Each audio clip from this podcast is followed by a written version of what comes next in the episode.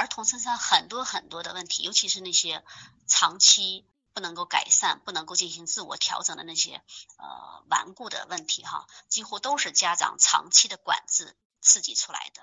呃，现在比如还有就是注意力不集中这个问题，也有很多家长就这个话题呢，呃，向我求助，就就这个问题向我求助。呃，比如说有位家长呃说他孩子呃在上小学，呃各方面都不错，呃也挺爱阅读的，呃成绩呢也不错，甚至考进了全班前三名。呃但是老师跟他反映说你这个孩子呢啥都好，就是那个上课显得注意力不集中，好像经常走神儿似的。然后这个家长就很着急，呃问我怎么办？我觉得嗯这样的呃。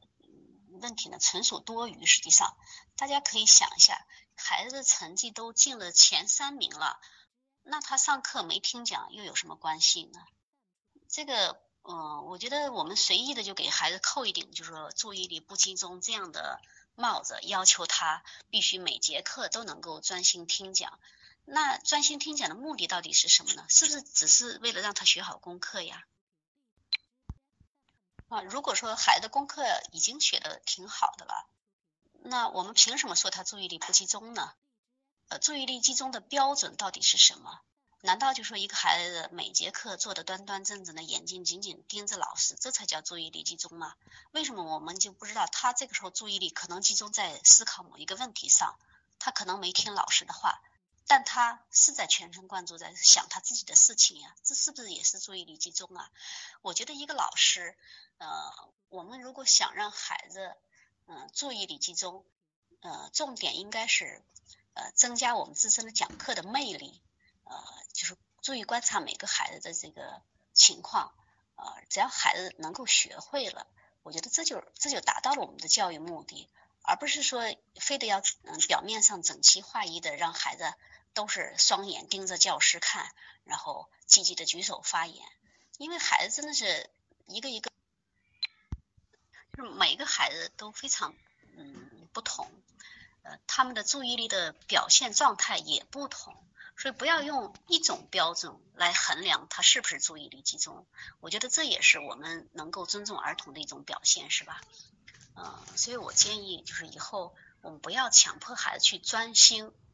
或者是不要强迫他集中注意力，专心或者是所谓的集中注意力，这根本不是培养出来的。如果一件事情本身它有魅力，能够吸引孩子，孩子自然会投注注意力。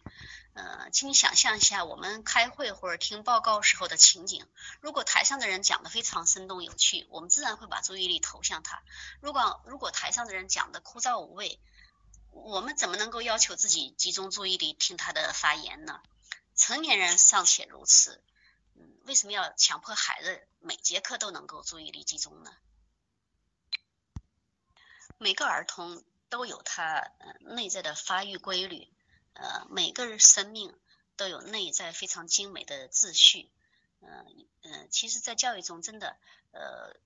经常是少就是多。我们与其呃打乱孩子，去扰乱孩子，呃，不如少做一点儿，呃。这样反而是呵护了他内在的秩序感，让孩子自己去发展自己。我们只要在旁边给一些适当的助推力，呃，给一些适当的帮助，这就可以了。嗯，我觉得过过分的那个参与儿童的生活，过多的去指导，尤其是太多的去批评他，呃，只能打乱他的心理秩序，反而让他的心思涣散，更不能够专注到一件事情上来。嗯，所以说太多的要求注意力集中呢。呃，其实反而会降低孩子的成绩，反而影响到他的学习兴趣。嗯，当然，我相信教师提醒家长是注意孩子的这个注意力问题，呃，这个是出于善意。但是，我觉得做家长的，我们一定要将心比心一下，就是说，我们能不能够回顾一下我们自己在这个上学的时时代，是不是能够做到？每堂课都注意力那么集中呢？呃，或者说哪怕我们成作为成年人，是不是嗯，我们想在哪个上集中注意力，就一定能够做到呢？如果我们自己都做不到的事情，我们为什么那样去要求孩子呢？或者是我们的要求提出来以后，我们真的认为它是有效的吗？如果说这个要求是没有效的，我们为什么要去做这个这种无用功呢？呃，我觉得就是有些呃教育行为或者是语言，如果说做了感觉效果不好，那不如不去做。呃，因为儿童他是非常丰富的，他是一个非常独立的生命，一个独立的人哈。呃，他会有很多很多种情况令家长不知所措。比如说，就拿我自己来说，并不是说我女儿从小到大遇到的每一个事情，我都能够有办法去解决。有些事情确实我觉得不知道该怎么办。那么，我觉得面对这种情况下，最好的方法就是我们什么也不做。有些事情真的。不一定需要我们事事都去指导一番，有时候不做可能比做要效果好得多。呃，我们就拿这件事情来说，比如说现在孩子很多孩子在接触网络的时候呢，都会看一些黄色图片，这个确实是，嗯，也是我们当下面临的一个非常大的一个问题。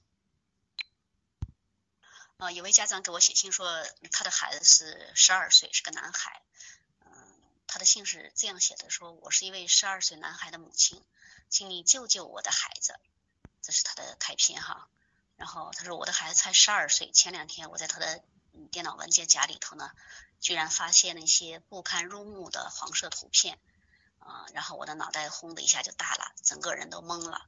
我不知道他从什么渠道下载了呃这些图片，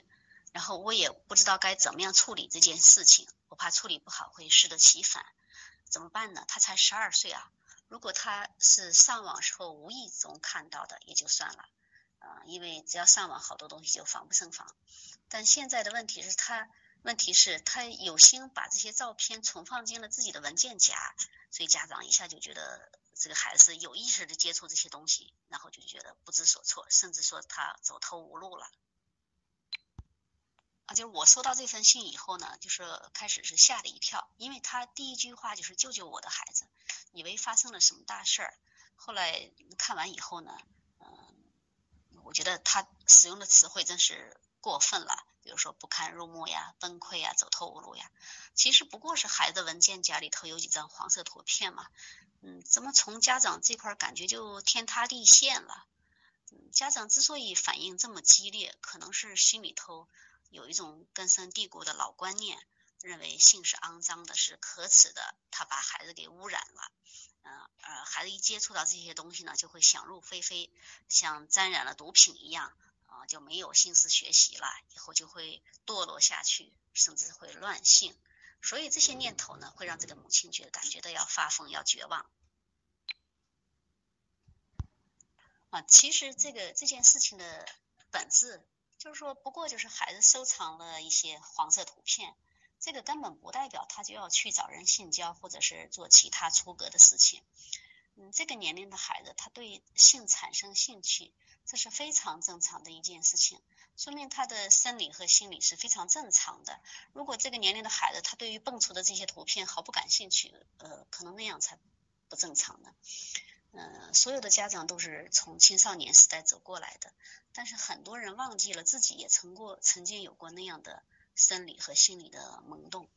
嗯，那么嗯嗯，对于孩子的这种性意识的觉醒呢，就感觉如临大敌，哎呦，好像是巴不得孩子对这个性完全无知无觉，然后直到成年后洞房花烛夜那一天才才产生性冲动。哦，就是孩子到底什么时间产生性冲动？就是神仙也不能够把时间掐的那么好，何况现在是互联网时代，有太多的渠道让孩子接触到这些内容了。如果说几张黄色图片就可以让家长崩溃，那个，那么孩子犯点更严重的错误，是不是家长就不活了？在这种情况下。我觉得，嗯，你当然也可以跟孩子谈谈，但是怎么谈？如果你你心里是你是胸有成竹的，想好了，嗯，可以跟孩子谈。如果说你真的不知道怎么谈，我觉得不谈也挺好的，嗯，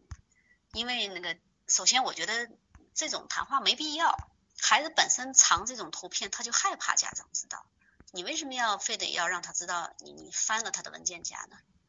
嗯，我就说前面说了，这是非常正常的一件事情，无所谓好与坏。嗯，收藏几张黄色图片和收藏其他图片是一样的，就是每个孩子都非常嗯不同，呃，他们的注意力的表现状态也不同。所以不要用一种标准来衡量他是不是注意力集中，我觉得这也是我们能够尊重儿童的一种表现，是吧？嗯，所以我建议就是以后我们不要强迫孩子去专心，或者是不要强迫他集中注意力，专心或者是所谓的集中注意力，这根本不是培养出来的。如果一件事情本身它有魅力，能够吸引孩子，孩子自然会投注注意力。呃，请你想象一下，我们开会或者听报告时候的情景。如果台上的人讲的非常生动有趣，我们自然会把注意力投向他。如果如果台上的人讲的枯燥无味，我们怎么能够要求自己集中注意力听他的发言呢？成年人尚且如此，嗯，为什么要强迫孩子每节课都能够注意力集中呢？这就像我们家里边装修房子。比如说过去没弄好这个房子需要重新装修了，那么在这个装修阶段呢会更更乱，或者像我们的衣柜，呃以前没好好理呃理顺了，需要重新理一下，可能这个阶段会显得更凌乱。但是只要我们大方向把握对了，这样的目标是正确的，最后一定会变得非常好。其实放手的原则就是我提出来两条哈，嗯，就是在道德和安全的底线之上。你可以让孩子做任何的事情，大家一定要体会一下这句话哈，在道德和安全的底线之上，你可以让孩子去做任何事情，就是孩子不会没边没沿的去做那些不可理喻的事情，甚至是坏事，这个我觉得完全不用担心，孩子真的内心他是有他的自己自己的底线的。呃，我们之所以要对孩子放手，其实就是为了能够在各个方面，呃，培养孩子的丰足感，减少他内在的匮乏感。呃，因为丰足感对孩子的成长非常重要。呃，这就像我们种庄稼，当我们给足了他阳光、水分、呃肥料，你想让他长得不好，那都难。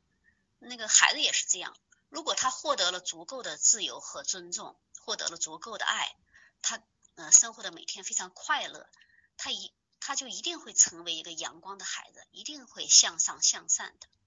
呃，可以这样说，所有呃孩子的问题，乃至于成年以后的一些问题，都是由于匮乏感造成的。呃，匮乏，比如说物质上的匮乏呀，自信、自尊的匮乏，都会造成这个孩子成年以后种种那个嗯状态和面貌上的一些问题。呃，比如说物质上特别匮乏的孩子，可能用很少的东西就可以把他诱骗走了。嗯，有人说那个一些那个家境富裕的孩子，怎么也会变坏呢？呃，我们要这样来看待，有些家境富裕的孩子呢，他家里边钱确实多，但是如果父母亲对孩子非常吝啬，甚至怕家里边钱太多把孩子惯坏了，故意克扣孩子、苛刻孩子，那么孩子这种匮乏感也会像穷人家的孩子一样也会有。那么将来他在物质上的那种需求会就比常人就要高得多。呃，如果说这个呃我们在这个爱和尊重方面让孩子感觉到匮乏，那么孩子就会变得到外面感觉胆小呀、自卑呀。或者是那个故意欺负别人，这都是匮乏感的一种表现。啊，呃，儿童所有的匮乏感的来源呢，其实都是来源于成年人不得当的参与和控制。呃，如果呃家人能够减少对儿童的生活的参与和控制，呃，那么孩子就会产生丰足感。呃，就是我们在呃，就是尽量满足孩子的各种正常的需求。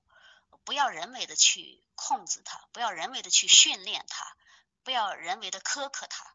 呃，只要孩子内心他是知道父母亲是爱的，而不是对这种爱充满了忐忑不安，那么孩子他内内心就会有爱的丰足感，而这个爱的丰足感呢，真的将将会放射到他生活的方方面面，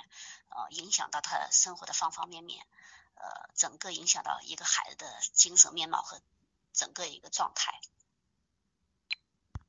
嗯，爱和自由，嗯，这样一个说辞，就说我们都